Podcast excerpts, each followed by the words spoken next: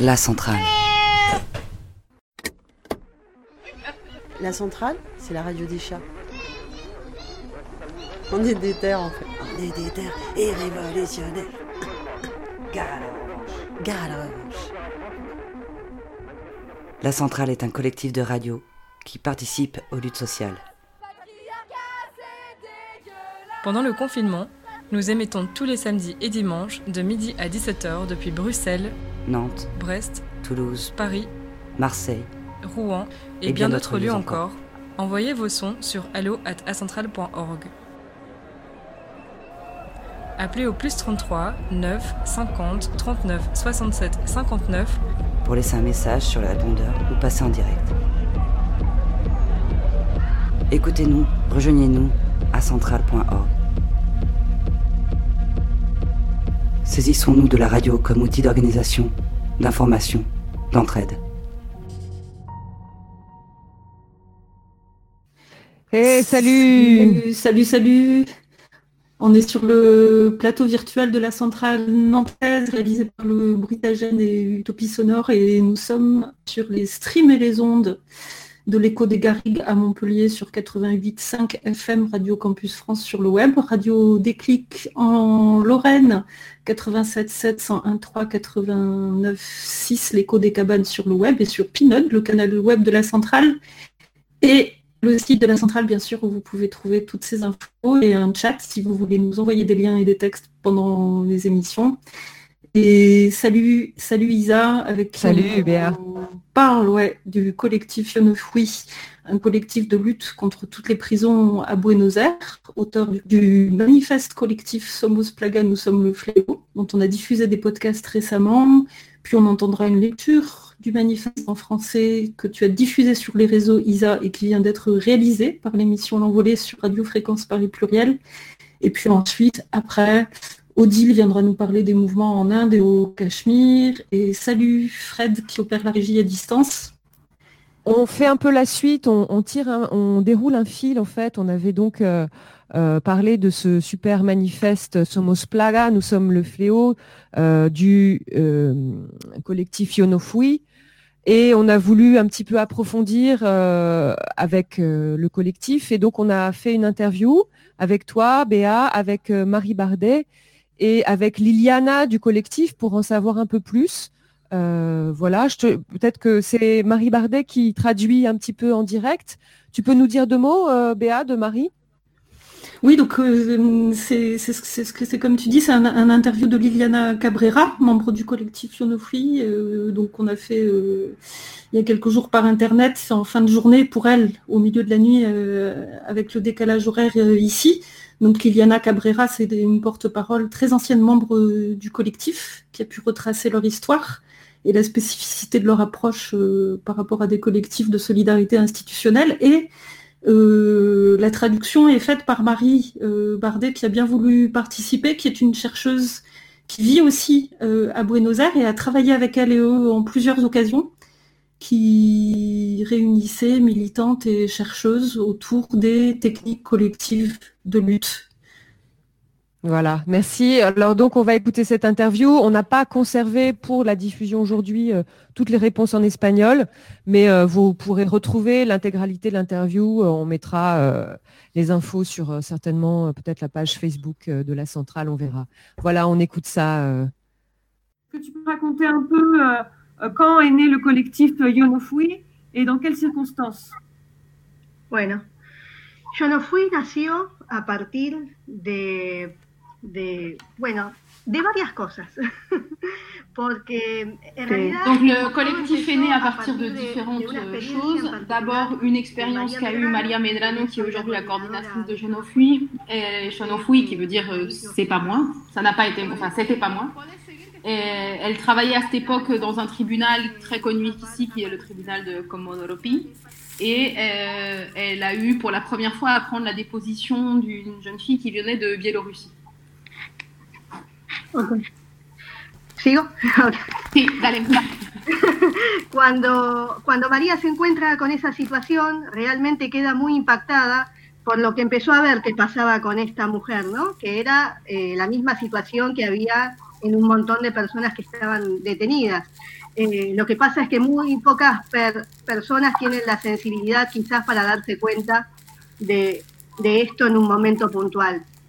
María empezó a ver que, esta chica estaba en shock, estaba vestida de verano en pleno invierno de Buenos Aires, había llegado, como muchas otras compañeras, eh, a, una, a una situación de tráfico de drogas, eh, engañada por quien era su pareja, y, realmente para María fue como muy, muy, muy fuerte encontrarse con eso, ¿no? Es como ver algo y no poder dejar de verlo. Ahí Euh, elle a été euh, particulièrement choquée parce qu'elle a entendu à cette occasion-là, comme souvent, euh, c'était donc une personne qui avait été arrêtée et qui allait être détenue. Elle était habillée avec des vêtements d'été alors que c'était le plein hiver. Cette fille s'était retrouvée impliquée dans un trafic de drogue, trompée par qui était son copain de l'époque. Et c'est une situation qui n'est pas exceptionnelle, mais Maria Medrano, quand elle a vu ça, elle a eu une sensibilité particulière par, euh, euh, pour, euh, pour noter ce qui est en train de se, pour remarquer ce qui est en train de se passer. Ok, fue, fue así como ella terminó involucrando en la, en la situación a, toda su familia, a su mamá, a su hermana, y, pidió el, el, el, permiso para empezar a visitar a esta mujer, para llevarle productos de higiene, y con el tiempo se dio cuenta que ese juzgado no era el lugar donde, donde, ella quería trabajar. Así que renunció a una carrière judiciaire que no es fácil. Euh, elle a, elle a, donc, suite à cette situation-là, elle a engagé, elle s'est retrouvée engagée dans, dans, le cas de cette fille. Elle a même engagé toute sa famille, sa mère, ses sœurs, etc. Et elle a commencé à rendre visite à cette fille euh, en prison. Et euh, elle s'est rendue compte à cette occasion-là que, sa place n'était pas forcément au tribunal et elle a décidé de renoncer à une carrière euh, dans le système judiciaire qui est, euh, comme un peu partout certainement, mais ici, une carrière avec une quantité de privilèges assez important. Et elle a donc continué de rendre visite à cette, à cette fille en prison. Et à ce moment-là, elle écrivait déjà de la poésie, elle était déjà poète. Et euh, elle a publié ses poésies dans un livre qui s'est appelé Unité 3. Euh, et ce livre-là a gagné un prix. À l'occasion de ce prix, il, y avait la possibilité de donner des ateliers d'écriture, soit dans une prison, soit dans un hôpital psy. Et c'est là où elle commence à donner des ateliers d'écriture en prison. Vale. Sí. Esto que yo estoy contando así rápidamente eh, pasó en, en, un, en un periodo de algunos años. Eh, el, conocer a esta mujer fue en el año 96. Eh, esto, esto sucede durante eh, un, sí, algunos años. María dejó la carrera judicial, empezó a trabajar en un parripollo, que es algo que a mí siempre me llamó la atención, ¿no? Más allá de que las, las personas van tomando decisiones, muchas veces dejar algunas comodidades, ¿no? Que tienen que ver con la solvencia económica y con un por, porvenir no es fácil, ¿no? Em, me, imagino lo fuerte que debe haber sido haber visualizado todo esto en una persona y, me parece que eso no, no, es, no es fácil de encontrar ese tipo de sensibilidades. Marie. ce, que raconte, euh, ce, que raconte, euh, ce que je raconte là, euh, Liliana, c'est que je le raconte très rapidement, mais ça a pris plusieurs années. C'est-à-dire qu'elle rencontre cette personne en 1996. Euh, à cette occasion-là, et quelques années après, elle commence à travailler, donc à donner ses ateliers dans le, en prison. Et euh, puisqu'elle avait renoncé, enfin, ce qui me, ça me touche et je raconte ça parce que le fait de prendre la décision à un moment de laisser une situation assez privilégiée avec un futur euh, assez confortable promis d'une carrière dans le système judiciaire. Euh, je pense toujours à ce que ça renvoie voilà, quand on prend des décisions personnelles individuelles sur, sur des modes de, sur, sur, une projection dans le, dans le futur. Et c'est comme ça que Maria, elle a commencé à travailler euh, dans un Pocho, c'est impossible de traduire, euh, dans un, un restaurant euh, de quartier, euh, un petit resto de quartier qui vendait des, des poulets grillés. Sí. Eh, o sea que el germen de Yo no fui fue ese taller de poesía que empezó con algunas mujeres que empezaron ahí, que empezaron a conocer la poesía, porque al igual que muchas de nosotras, eh, al menos por el recuerdo que yo tengo, muchas de nosotras, si bien yo no estuve en ese pri pri primer grupo, euh, le germe de Genofui, ça a vraiment été cet atelier de poésie. Euh, donc euh, Maria a commencé à donner et pour beaucoup d'entre nous, même si moi j'ai pas été dans les, la, ce premier groupe, mais dans les groupes suivants, euh, ça a été euh, l'occasion de découvrir une poésie qu'on n'imaginait même pas, parce que pour nous, la poésie, peut-être qu'on avait l'idée que c'était une poésie en vers, avec des rimes, une métrique. Et ce que Maria nous a apporté, c'est un autre type de poétesse, poète, euh, plus ancré dans notre temps, où chacune d'entre nous pouvait se trouver euh, reflétée, se voir reflétée dans cette euh, poésie. Et puis petit à petit, ils sont, se sont ajoutés à cette expérience d'atelier des femmes qui sortaient de prison, d'autres qui n'étaient pas passées par cette expérience-là. Et c'est comme ça que depuis 18 ans, Shonofu existe, qui est devenue maintenant une coopérative de travail euh, et à laquelle euh, continue de, qui continue d'être rejoint par euh, les femmes qui sortent de prison. ¿Y el, el objetivo ahora cuál es? De, de Yo no fui. Y el objetivo, yo creo que los objetivos van van cambiando a medida que las realidades se complejizan. Uh -huh. en, este, en este momento, supongo, y creo que mis compañeras van a estar de acuerdo con eso, quizás tienen que ver con el acceso a derechos. Euh, les objectifs de Jonofui, je dirais qu'ils changent au fur et à mesure que la réalité change. Je crois qu'on peut, peut dire qu'aujourd'hui, et mes, mes, camarades seraient d'accord, qu'aujourd'hui, euh, il y a un objectif très fort de reconnaissance des droits en prison et à l'extérieur de la prison, qu'on nous considère comme euh, des parties, faisant partie euh, de plein droit de la, de la société. Euh, les personnes qui sont passées par la privation, l'expérience de privation de liberté, on est toujours l'autre de la société et jamais considéré comme citoyen à part, citoyenne à part entière. Et ça, ce serait un des objectifs de, de Jonofui actuellement. ¿Qué es la... Se me olvidó preguntar en francés primero, entonces uh -huh. lo voy a hacer ahora. uh, quelle est la situation uh, en ce moment dans la prison de Ezeiza et dans les autres prisons que vous connaissez? ¿Cuál es la situación ahora en la prisión de Ezeiza y de las otras cárceles que conoces? Sí, eh, bueno, les, les compañeros están a la espera de que sus petitorios eh, lleguen a buen puerto, básicamente, porque real, realmente este, este tipo de situaciones que, que se denuncian, que suceden... Euh, donc, dans la, la, situation, pardon, la situation concrète actuelle, euh, donc les camarades, peut-être là je vais faire une parenthèse, euh, oui, un peu pour expliquer un petit peu.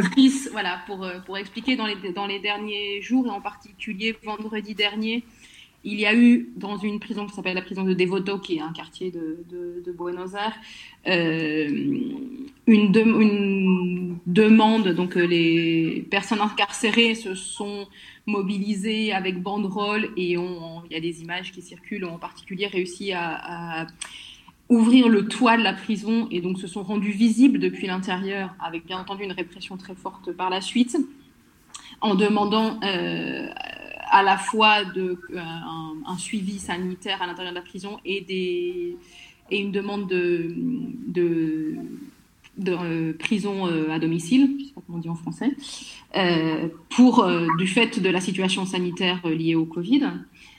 donc là, ces camarades-là sont en train d'attendre la réponse qu'ils vont avoir à leurs revendications. c'est des revendications, donc là je reprends la traduction, c'est des revendications qui viennent de avant, c'est-à-dire que c'est une situation sanitaire extrêmement critique qui vient d'avant le Covid, mais qui est exacerbée par cette situation, la situation actuelle.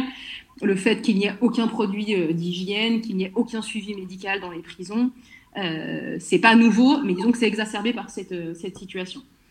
Donc, ils ont signé un accord suite à cette rébellion, à cette insurrection vendredi dernier, euh, avec la promesse d'une ouverture de table de négociation avec euh, des organisations sociales, euh, des personnes du gouvernement et les, personnes détenues. Donc c'est ça qui est en train de se, passer.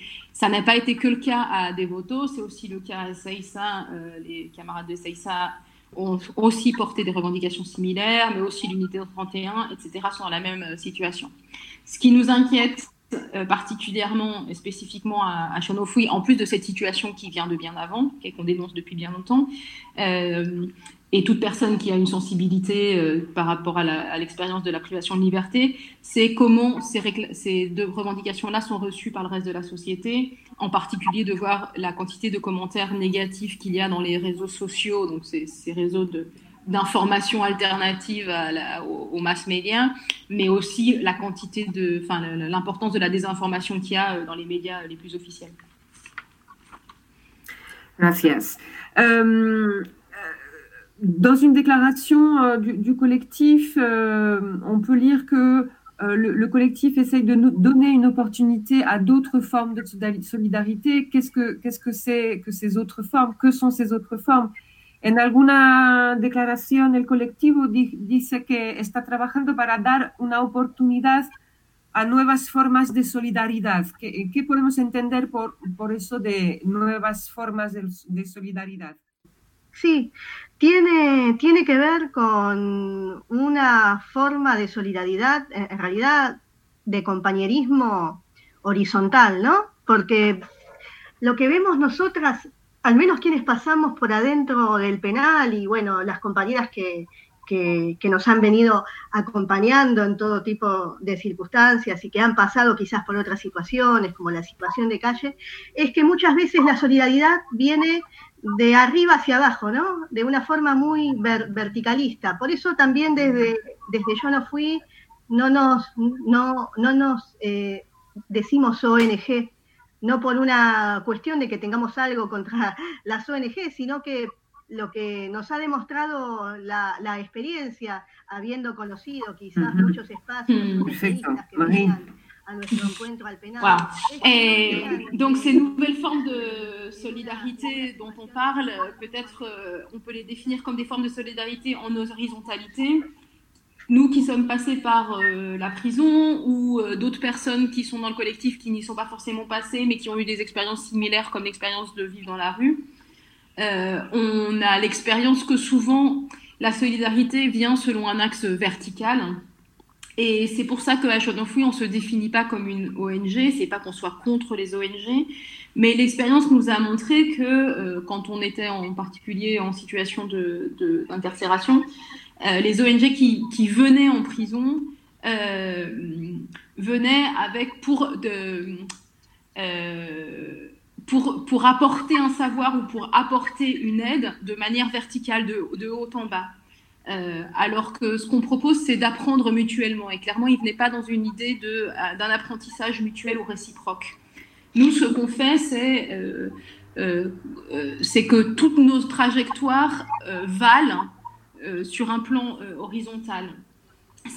Les expériences qu'on a pu avoir en étant à l'intérieur des prisons, mais aussi l'expérience qu'on a pu avoir en sortie de prison, ou même les expériences qu'on a pu avoir avant d'être en prison, euh, où on a connu une quantité de vulnération, d'atteinte à nos droits et de situations de violence. Et c'est toutes ces expériences-là qui sont euh, horizontalement valorisées au sein de notre, comme solidarité au sein de notre de, de, Et le fait d'avoir subi la violence, mais aussi d'en avoir fait usage, nous rend euh, les des personnes aptes à euh, pouvoir euh, penser et gérer les situations euh, actuelles. Donc je dirais que c'est quelque chose d'horizontal et pas selon un axe vertical. Bien. Est-ce qu'il y a un impact Est-ce que le, le, collectif est articulé ou est-ce qu'il y a une résonance dans le collectif avec le mouvement Ni Una Menos ¿Existe alguna articulación, impacto, relación con el movimiento Ni Una Menos dentro del colectivo? Sí, sí, hemos, hemos tenido interacciones con las compañeras de Ni Una Menos. Desde, desde Yo No Fui nos consideramos un, colectivo feminista, así que estamos en, continua interacción con los distintos feminismos. También tenemos otras compañeras, por ejemplo, que, trabajan el feminismo desde la situación de calle, otras que trabajan en distintos eh, espacios. O sea que sí, para, para nosotras para nosotros es muy importante eh, la, la, interacción con otros colectivos y, todas las experiencias nos parecen muy, muy valiosas. Marie euh, ouais. Oui, tu veux rebondir, Marie? Oui, donc euh, bien sûr, on a, on a des interactions, euh, et Jonofui a eu des interactions avec euh, Niuna Menos. Jonofui est un collectif qui se considère comme un collectif féministe et qui a des, des, rapports et des, articulations permanentes avec les différents féminismes. Euh, on a en particulier des rapports avec des organisations féministes avec, euh, dans des situations de rue ou dans différents espaces euh, féministes. Pour nous, cette interaction et ces expériences sont extrêmement précieuses. comment on, peut faire partie du collectif? Comment on arrive au collectif? Liliana, ¿quién viene al colectivo y comment eh, en, en, qué contexto acude la gente y cómo estáis acogiendo a la gente, cómo funciona, no sé. Nuestro, nuestro colectivo conoce gran parte de nuestras compañeras en los talleres del penal, en los distintos penales donde estamos. Entonces, real, realmente eh, nosotros em, em, em, empezamos a conocer a muchas de las, de las compañeras ahí. Luego eh, realizamos un acompañamiento mutuo, ¿no? Porque así como yo puedo llegar a dar un taller, aprendo un montón de las compañeras que están adentro, como otras habrán aprendido de mí cuando era yo quien tomaba el taller. y luego, eh, mientras está el proceso penal nos acompañamos mutuamente y el acompañamiento sigue una vez que salen. Eso no quiere decir que solamente personas detenidas conformen yo no fui, tenemos compañeras que han pasado por situación de calle, otras que no han pasado por estas situaciones y que van cumpliendo distintos roles. Lo que sí tenemos son son pisos comunes. Mm. Eh, eh, Essentiellement, on connaît les personnes qui rentrent à Genefoui. La plupart, euh, c'est des personnes qu'on rencontre dans les ateliers qu'on donne dans les différentes euh, prisons autour de Buenos Aires ou dans Buenos Aires. Euh, on, a, on les rencontre dans cet accompagnement mutuel au cours des ateliers, parce que de la même manière que quand je vais donner un atelier, je rencontre des gens à qui j'enseigne quelque chose, aussi de qui j'apprends de la même manière que quand moi j'étais en prison, j'ai pu enseigner aux personnes qui venaient donner des ateliers. Et souvent, cet accompagnement mutuel, il se poursuit à la sortie, à la sortie de la prison. Ça ne veut pas dire qu'il n'y ait que des personnes euh, qui soient passées par euh, l'expérience carcérale qui soient dans le Oui, Il y a aussi des, personnes qui sont passées par des situations de, vivre dans la rue, mais aussi des personnes qui ne sont pas passées par ces expériences-là et qui occupent différents rôles au sein de, l'organisation. Ce qui nous réunit, c'est un, terrain commun, un sol commun, un socle commun. Euh, en particulier, par exemple, Jeune est en faveur de la légalisation de l'avortement parenthèse de la traductrice, l'avortement est illégal en Argentine. Et, euh, la parenthèse. Et euh, l'autre terrain commun qu'on a, c'est la valorisation des trajectoires et de toutes les trajectoires. Ça, c'est les deux, c'est deux des points qui nous, qui, nous, qui nous unissent.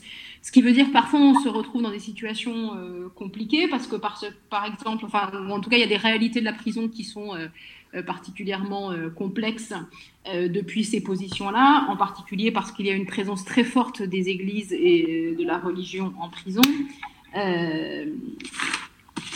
et que donc, et que en particulier, les femmes qui ont été condamnées suite à ce qui est appelé infanticide, parfois suite à des dépressions post, post-accouchement, dans des situations où l'avortement n'a pas pu avoir lieu, euh, c'est des situations qui sont très difficiles à traiter parce que c'est euh, les personnes qui sont le plus euh, rejetées et condamnées au sein des prisons. c'est l'infanticide, c'est quelque chose qui est impossible à nommer à l'intérieur des prisons. Et donc, nous déclarer en faveur de l'avortement, ça implique qu'à l'intérieur de ces prisons, on a des positions, on prend des positions qui sont parfois complexes. donc, pour répondre à ta question et reprendre un peu avant, Shonofui, c'est fait un féminisme qui est un féminisme populaire, c'est un féminisme qui se travaille depuis le territoire et en articulation avec d'autres collectifs euh, féministes euh, populaires. Ok, muy bien, muchas gracias. Est-ce que, que, est-ce que, est que euh, euh, Marie, tu, tu, tu, peux dire trois mots, en, ben, du coup, d'abord en espagnol, euh, sur euh, la façon dont tu rencontres le collectif Est-ce que c'est en travaillant avec eux? Je me rappelle pas comment j'ai rencontré le collectif exactement, mais en gros par, des, par les réseaux, clairement par les réseaux féministes, par des amitiés et par les assemblées. Je dirais que les assemblées de préparation à aux, grèves des femmes du 8 mars depuis 2018. Euh, je pense que y a eu ça a été un moment important de rencontre. Et avant ça, mais si, je sais, parce que hier j'ai reçu des photos. Euh, les assemblées de, on avait organisé des rencontres qui étaient co-organisées avec euh, l'université, avec la UNSAM, qui est l'université où maintenant je travaille à cette époque-là, non, et des organisations sociales, etc. Et là, Shonofui était invité à, la, à, l'école des techniques collectives qu'on avait, organisée, qu'avait coordonné euh, Silvio Lang avec euh, Veronica Gago et, moi-même. Et, donc, ça a été un, fort moment de rencontre et de, d'invention de modalités de rencontre entre des personnes qui venaient plus du milieu universitaire et des personnes qui venaient plus, euh, ou les mêmes personnes, mais on avait différentes casquettes, qui venaient plus d'organisations sociales, féministes, etc. Et ça, ça a été avril 2017. Et c'est vrai, ça a été vraiment un bouillon de culture de, de, ouais, de pratiques et de modes de dialogue et d'alliance. Et après, voilà, ça s'est multiplié sous différentes formes. Euh, parce que aussi Shonofui a l'année dernière donné des ateliers d'écriture. Je les ai invités à donner un atelier d'écriture euh, dans un endroit qui est plutôt au départ un endroit euh, avec des artistes contemporaens, on va dire, qui s'est reformulé comme centre de recherche. C'était centre de recherche artistique qui est devenu centre de recherche antifasciste, SIA, et donc qui ont, voilà, elles sont, elles, ils sont venus euh, donner des, ateliers. Et puis après, comme toujours, euh, des histoires, euh, des histoires d'affect en plus que, que des histoires d'affect politique, avec l'idée que il y avait des pratiques collectives et de pensée collective et de modes d'organisation et de lutte collective qui pouvaient s'articuler entre des collectifs, on va dire, euh, plus militants, des collectifs plus venant euh, des pratiques artistiques et euh, des, des, des, pratiques universitaires. Yo creo que lo tenemos todo, casi. bueno, buenísimo. Cual, cualquier cosa, mándenme un mensaje y les mando un audio. Está todo bien. Vale, ha sido un placer. No, Muchas gracias. Muchas gracias. Salut. Chao. Chao. Oui, vous êtes sur la centrale. On vient d'écouter l'interview de Liliana du collectif Yonoufoui, euh, traduit en direct euh, par euh, Marie Bardet. Donc un collectif qui s'occupe des prisonniers prisonnières pendant et après leur incarcération et qui est né à l'origine, qui est né grâce à des ateliers de poésie. voilà, donc vous pourrez retrouver l'intégralité de l'interview euh, quelque part sur acentral.org. Et je donne la parole à Béa pour la suite. Peut-être que Béa, tu peux annoncer les, radios qui nous écoutent en ce moment? Enfin, qui nous diffusent en ce moment, du tout, n'importe quoi, qui nous diffusent, bien sûr. Oui, oui, oui, oui, oui. On est euh, euh, toujours sur la centrale. depuis le plateau virtuel réalisé par le Brutagène et Utopie Sonore à Nantes, et sur euh, l'écho des Garrigues à Montpellier sur 88.5, Radio Campus France sur le web, Radio Déclic en Lorraine 87.7, 101.3, 89.6, l'écho des cabanes sur le web et sur Pinode, le canal web de la centrale et bien sûr le, stream lui-même de, de la centrale. Vous m'entendez? Oui, tout à fait. Je voulais encore remercier euh, le collectif Yonofoui et puis euh, Marie Bardet. Merci beaucoup. Donc euh, merci euh, Liliana Cabrera, merci euh, Isabelle Morna, Marie Bardet, Fred à la, technique pour cette, diffusion de, l'interview Yonofui. Je propose maintenant d'écouter un extrait de l'émission de l'envolée pour en finir avec toutes les prisons du 1er mai sur une radio fréquence Paris pluriel qui a lieu tous les vendredis à 19h et depuis le début du confinement, qui font aussi euh, une émission quotidienne d'une vingtaine de minutes. on peut retrouver toutes leurs émissions sur l'envolée.net et ils sont sur les réseaux sociaux. Ils ont également un numéro de téléphone avec une boîte vocale de messages à diffuser à l'antenne qui est le 07 52 40 22 48 et on peut aussi leur envoyer des lettres et des textes au 1 rue de la Solidarité dans le 19e. Et euh, c'est une chronique internationale qu'on va entendre, où il nous parle de la situation des prisons en Palestine et en Argentine. Et donc la lecture euh, de la traduction française euh, du manifeste Somos Plaga, nous sommes le fléau. Et puis après, on parlera de l'Inde et du Cachemire avec Odile, qui est avec nous sur le plateau virtuel.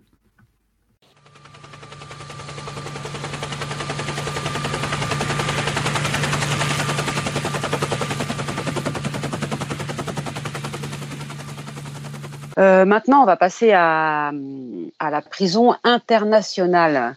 À toi, Car. Le monde entier, quoi, en fait, quelque part. Alors, il se passe des choses partout en prison. Et on va pas pouvoir parler de partout aujourd'hui. Alors, ce soir, tu as décidé de nous parler d'abord de la, ce qui se passe en Palestine. Tout à fait. On fera peut-être un petit tour aux États-Unis et on ira en Argentine.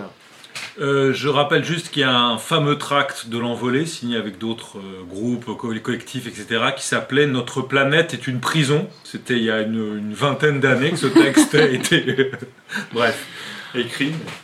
Ouais, bah la Palestine est pas mal une prison aussi, mais là on va parler euh, des prisons israéliennes. donc, enfin, on va parler des prisons israéliennes, mais en fait, moi aujourd'hui je vais parler que des prisonniers palestiniens dans les prisons israéliennes pour la bonne raison que trouver des infos sur les prisonniers israéliens, c'est à moitié impossible. Il n'y a rien en français et en anglais, il y a très très peu de choses.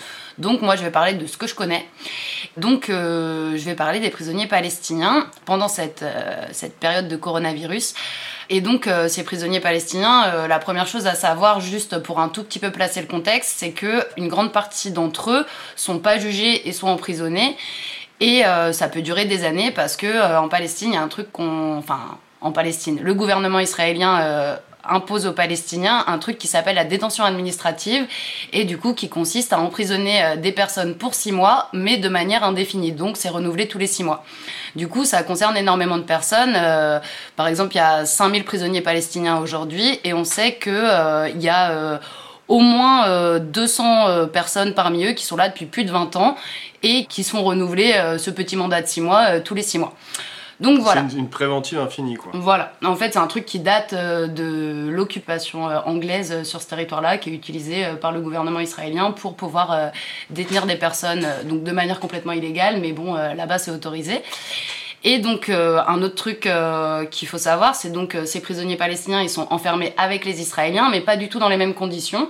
Et du coup, euh, dans cette période, euh, c'est encore plus flagrant parce que, alors, je peux pas dire qu'au jour d'aujourd'hui c'est encore le cas, mais aux dernières nouvelles euh, que moi j'ai eues, les parloirs n'ont pas été complètement fermés pour les détenus israéliens, mais par contre pour les Palestiniens, depuis le début de la crise Covid, il y a plus de parloirs du tout et il y a même pas d'accès au téléphone.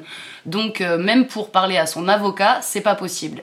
Du coup, ils ont aucun contact avec le monde extérieur et donc il y a quelques petits messages qui sont passés au tout début euh, de la crise du Covid euh, parce qu'en en fait, il n'y a qu'une association qui s'appelle la Croix-Rouge qui rentre euh, pour voir les prisonniers palestiniens et qui a réussi à faire sortir ce petit mot que Pierrot va nous lire.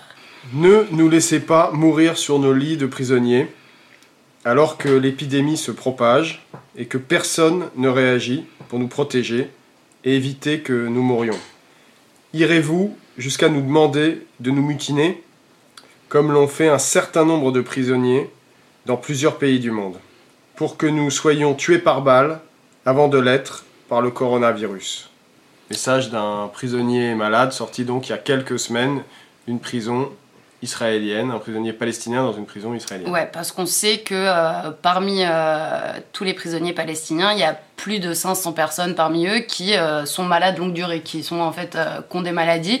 Et on sait aussi que le gouvernement israélien fait absolument rien pour soigner euh, les prisonniers en général, crise Covid ou pas, parce que par exemple l'année dernière, il y a 5 prisonniers qui sont morts en prison juste parce qu'ils n'ont pas été soignés. On sait aussi par exemple qu'ils n'ont pas accès au téléphone, alors que l'année dernière, il y a eu une très longue lutte dans les prisons palestiniennes pour avoir accès à des téléphones, enfin acquérir une cabine en fait en détention auquel ils aient accès.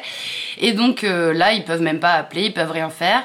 Et petite blague, juste pour finir, enfin petite blague avec beaucoup d'ironie, on sait que les prisonniers israéliens, jusqu'à preuve du contraire, ont encore des parloirs, sauf que ont été installés pour les Israéliens des grandes plaques de plexiglas entre les familles et eux-mêmes pour pas se contaminer si jamais il fallait se contaminer. Sauf qu'en fait, les Palestiniens, c'est le sort qui leur est réservé en permanence et qu'eux, ils ont aucun euh, parloir, euh, jamais. Et donc, dernière chose quand même euh, concernant le coronavirus, parce qu'il y a quand même du coronavirus actuellement en Palestine et dans ce qu'on appelle Israël, c'est que en fait, les seuls cas de coronavirus qui ont été, enfin, dont on a entendu parler sont ceux des prisonniers qui ont été libérés. Et donc c'est pas du tout des prisonniers palestiniens qui ont été libérés parce qu'ils avaient une libération, c'est qu'ils avaient fini leur peine et qu'ils sont sortis. Et donc euh, il y a au moins euh, deux cas de euh, jeunes prisonniers là d'étudiants qui sont sortis et qui étaient positifs au corona et qui ont été très malades. Et donc en fait on sait pas du tout ce qui se passe à l'intérieur, c'est super préoccupant. On sait juste un autre truc, c'est que Israël a vidé une prison totalement à la frontière égyptienne pour y mettre des malades. Donc en fait on rien. Donc euh, plein de soutien aux prisonniers palestiniens, à tout le monde, et en particulier aux 210 mineurs euh, des enfants euh, qui ont entre 12 et 18 ans, qui sont enfermés dans les prisons aussi. Voilà pour la Palestine. Donc là, pour le moment, on sait que dalle. C'est vraiment le grand, grand blackout de, cette histoire. c'est très habituel, mais là, c'est, enfin, moi, je trouve ça complètement dingue parce qu'en en fait, on sait par exemple qu'Israël continue d'emprisonner des enfants, les arrestations s'arrêtent pas, l'occupation continue. Euh, le territoire euh, qui est en Cisjordanie continue à se faire euh, grappiller par les militaires et les colons israéliens. Bref, grosse situation en Palestine. Voilà. On va... On va passer... À l'Argentine. À l'Argentine On change de continent.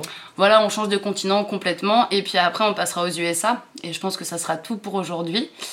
Alors, je voulais parler de l'Argentine pour deux raisons. Euh, parce que c'est complètement arbitraire, hein. j'ai choisi des pays comme ça. Euh, parce qu'en Argentine, il s'est passé plein de trucs dans les prisons, mais des trucs. Euh, enfin, il y a eu des émeutes, des mutineries, du gros bordel, des incendies, enfin plein de trucs. Et par exemple, tous les derniers jours, il y a eu au moins un truc par jour qui s'est passé. Du coup, par exemple, alors à chaque fois je vais dire prison parce que je sais pas si c'est des centres de détention, je, je sais même pas mmh. exactement comment ça se passe là-bas. Voilà, donc en fait je vais le dire comme ça. Donc à la prison de Concordia en Argentine dimanche dernier, il y a eu une très grosse émeute et plein de revendications qui ont été dites par des prisonniers, notamment sur les réseaux sociaux concernant le corona. Et le message principal était nous refusons de mourir en prison. Euh, il y a des détonations qui ont été entendues, il y a eu plusieurs prisonniers qui ont été vus sur les toits, sur les toits pardon, et euh, ils jetaient des projectiles sur euh, l'administration pénitentiaire. Le même jour, on sait qu'il y a eu plusieurs dizaines de détenus mutinés selon leur administration pénitentiaire parce qu'il y a eu un cas de Covid-19 qui a été décrété dans cette prison-là, à Buenos Aires. Et euh, donc le lendemain, lundi, à Mendoza, il y a 100 prisonniers qui sont montés sur les toits pour réclamer des libérations, des assignations à domicile, donc à résidence, et des articles d'hygiène, et aussi la libération des malades et des personnes âgées. Donc, euh, truc euh, assez ouf, parce qu'il y a des vidéos, il y a plusieurs prisonniers qui étaient dans des couvertures, euh, masqués ou cagoulés, qui faisaient des appels écrits sur des banderoles, en appelant les autres prisons du pays à se bouger, en fait, à continuer les mouvements et à demander des libérations ou au moins des assignations à résidence. Et du coup, lundi, à la prison de Chaco, il y a eu une prise d'otage de deux matons parce que donc les, revendications euh, des mutinés étaient qu'ils voulaient une assignation à résidence, qu'ils voulaient rentrer chez eux. Et donc ce qui s'est passé, c'est que ça a fait un gros bordel parce que euh, ils ont réussi à négocier avec le maire de la ville dans laquelle ils sont détenus, donc à Chaco, et avec le directeur de la prison. Bon, apparemment, ça n'a pas trop donné grand-chose parce que les matons ont été libérés. On sait qu'il y a euh, quatre personnes du personnel de l'administration pénitentiaire qui a été blessé et quatre prisonniers aussi. Mais en tout cas, ils ont réussi à discuter avec eux. Je sais pas ce qu'ils ont gagné. Ensuite, mardi, à San Juan, donc euh, toujours en Argentine, il y a eu un énorme incendie. Il y a la police qui a débarqué et pas de peau. Il y a deux prisonniers qui ont été blessés et qui ont été envoyés chez les grands brûlés.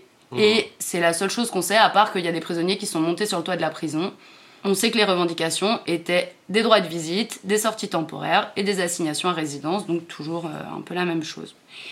Et donc, euh, bah voilà pour l'Argentine. Et c'est vraiment dans les dix derniers jours que ça. Bah là, ça se bouge que de les prisonniers se sont mis à à, bouger suite à des annonces qui ont commencé à circuler, il me semble, sur euh, justement des cas de contamination sur lesquels on ne sait pas. Après, on sait qu'elles ont été démenties par des pouvoirs euh, publics, voilà, pour essayer d'éteindre le feu mais on n'en sait pas beaucoup plus. Donc déjà, c'est très difficile, vous le savez, euh, de savoir ce qui se passe entre l'intérieur et l'extérieur. Euh, ça fait partie des difficultés de, l'organisation entre l'intérieur et l'extérieur pour pouvoir se bagarrer contre l'enfermement. C'est encore plus vrai à l'autre bout du monde. Mais ça paraît important en ce moment quand même de revenir là-dessus pour dire que cette situation de confinement, elle est mondiale. Cette situation de Covid dont on ne sait pas trop quoi penser et quoi faire, elle est mondiale. Et en tout cas, il se trouve que tous les prisonniers se retrouvent dans une situation assez comparable, là où les administrations pourraient être un peu différentes et où les, organisations pourraient être différentes dans les autres pays en temps normal, là il, y, a du, un commun en fait très clair et les revendications sont euh, vraiment les mêmes, des soins et des libérations. Mm, mm. C'est quand même ça. Mais c'est euh, très impressionnant de voir des vidéos euh, de, ce qui se passe dans les prisons argentines où les prisonniers démontent le toit.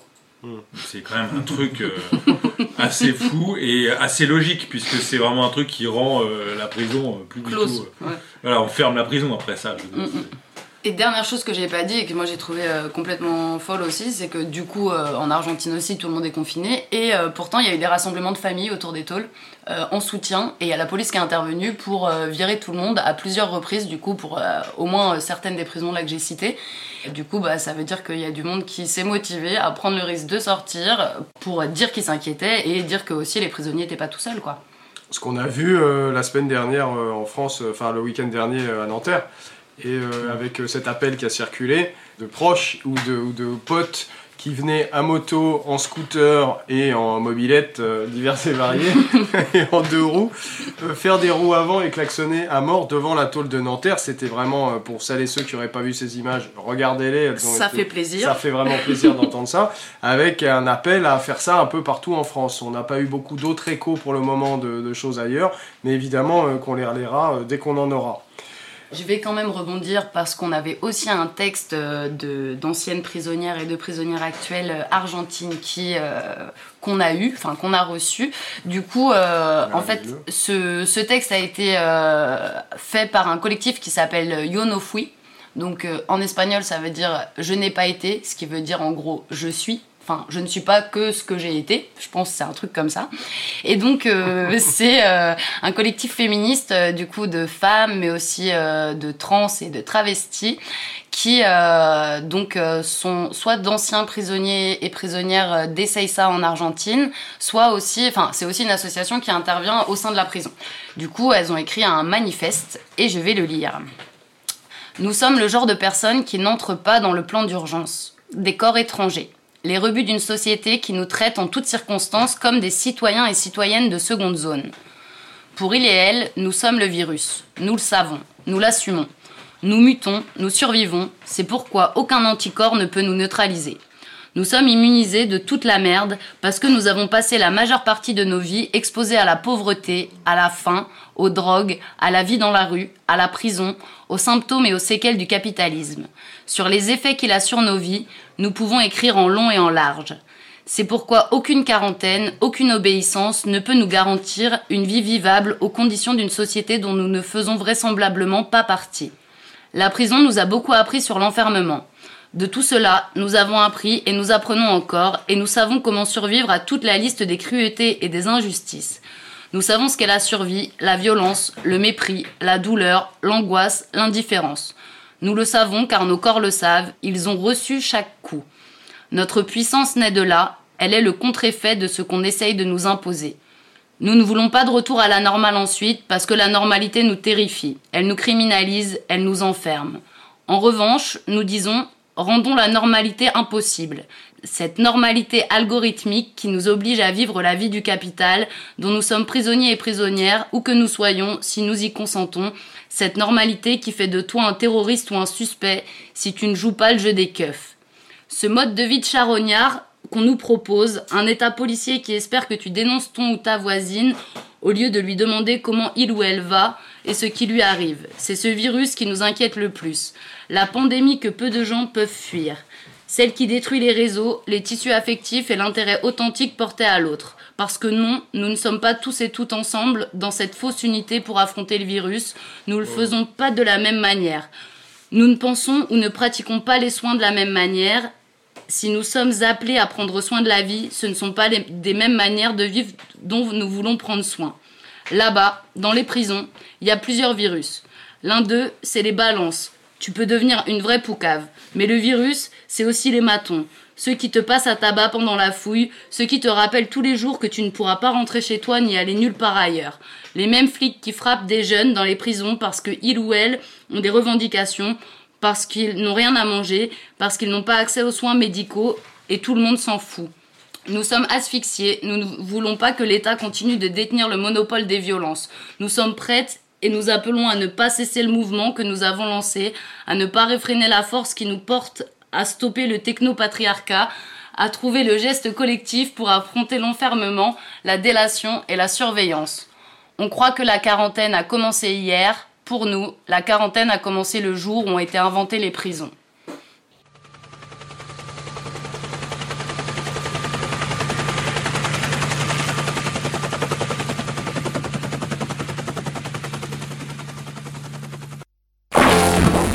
la centrale.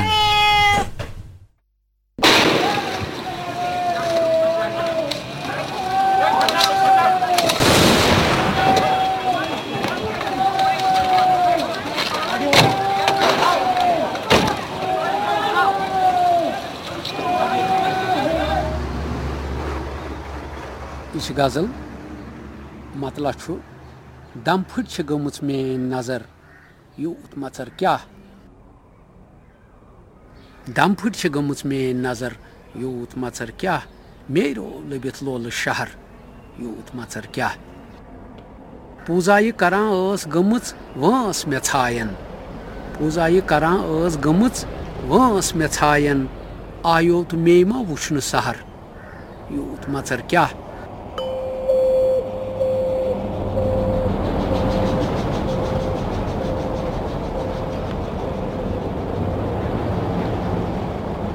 मे खून मलित शीश पटन अन बनविम मे खून मलित शीश पटन अन बनविम सी पन पान खबर यूत मचर क्या मे तोग न पारुन क्या लिखित पोश देवार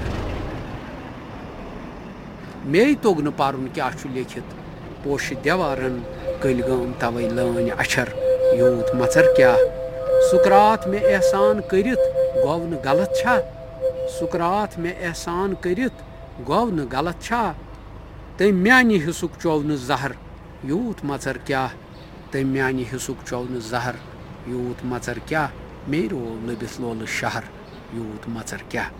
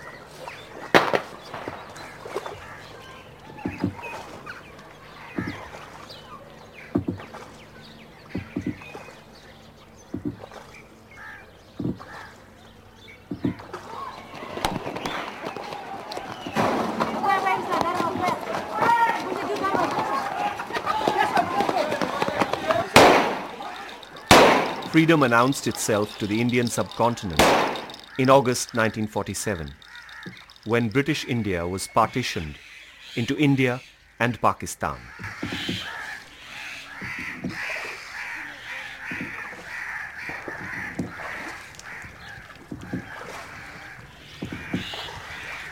In August 1947, Jammu and Kashmir was still an independent kingdom. At its heart was the Kashmir Valley.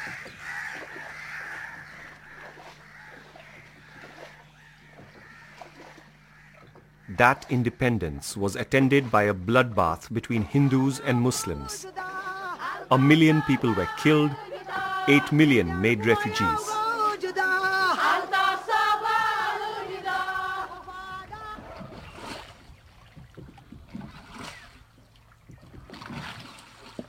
Kashmir stood on the fault lines of that partition, claimed by both India and Pakistan.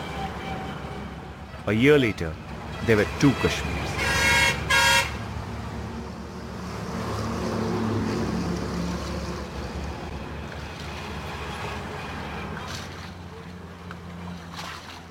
For Kashmir, 1947 also brought a quick end to the old feudal order, where its Muslim peasants had struggled against the oppression of their Hindu king.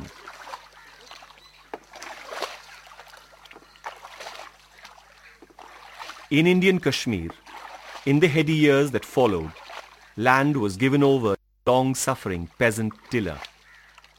The idea of azadi, freedom, was finally unbound.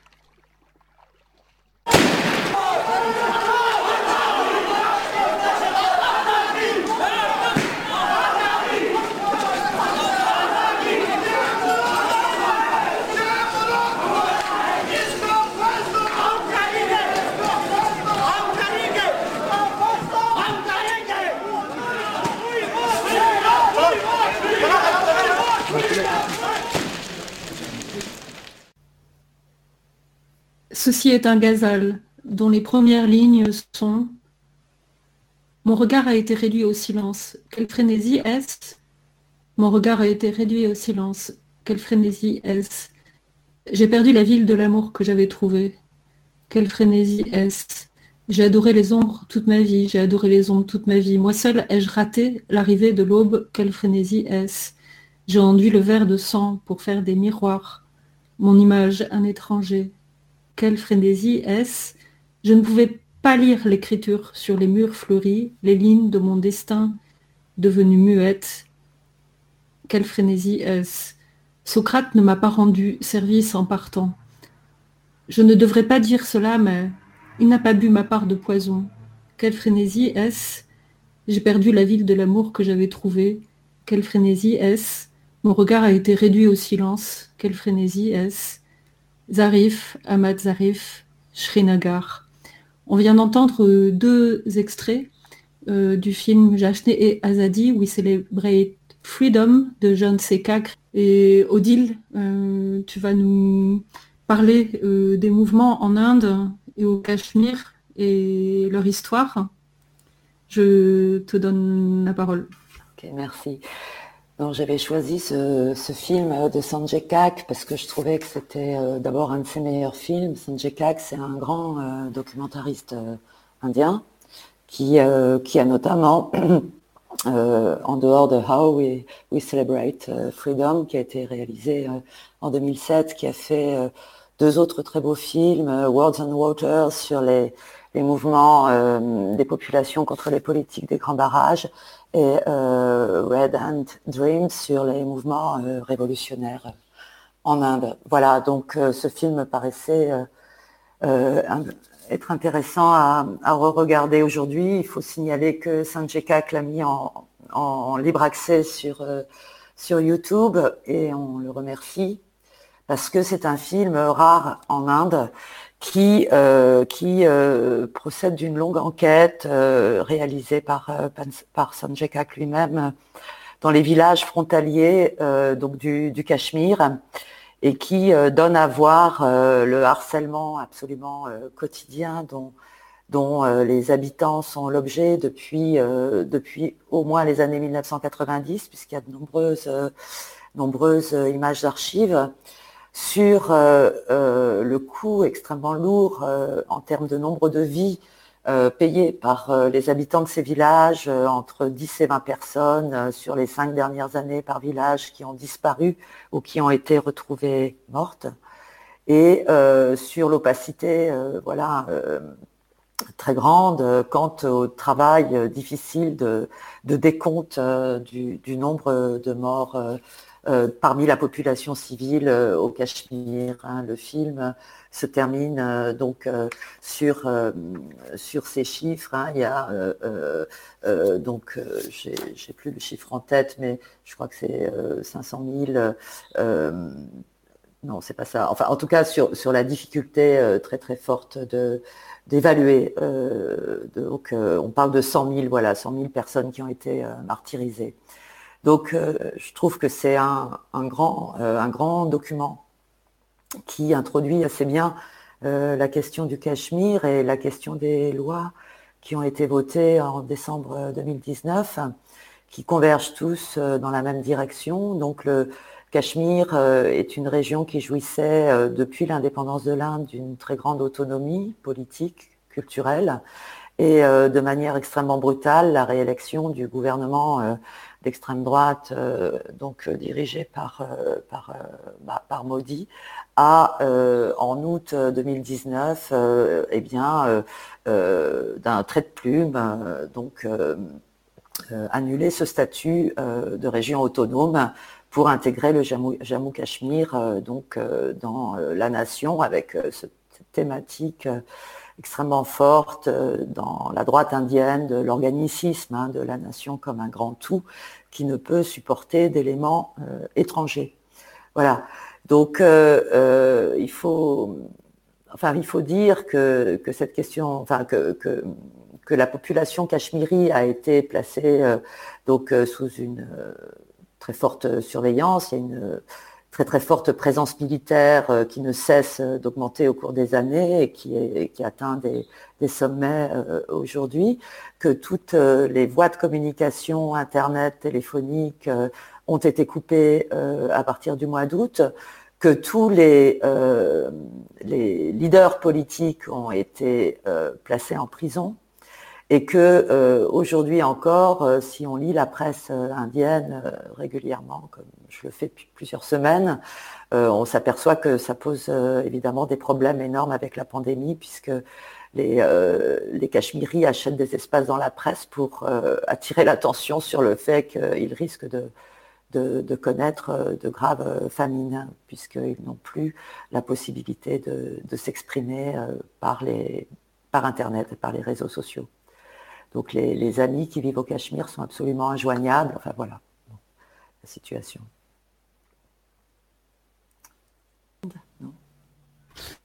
Ok, donc euh, on passe go protest.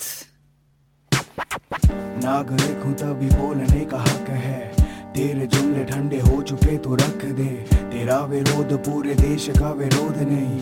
तू तो रोग है इस देश का कोई होप नहीं। माना सबके हाथों में है पाँच उंगलियाँ, पर तानाशाह के हाथों एक कथा का स्कोप नहीं। बादशाह, तू हो जा ठंडा ठंडा, कूल कूल। देख रहे हैं सारे करना ना तू भूल भूल। प्रदेश बाट के तू आया, देश बांटने। जो भी कर रहे सवाल तो उन्हें काट दे।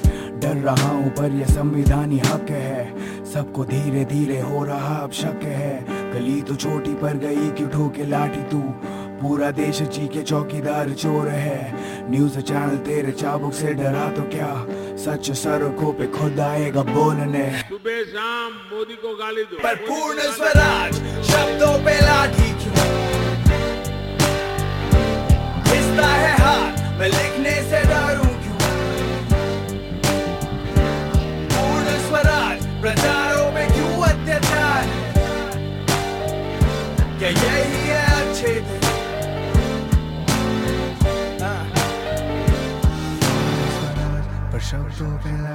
क्यों? गेस्ता है मैं लिखने से डरूं क्यों? पूर्ण स्वराज, सवालों पे क्यों हो बवाल? क्या यही यही है? क्या यही यही है?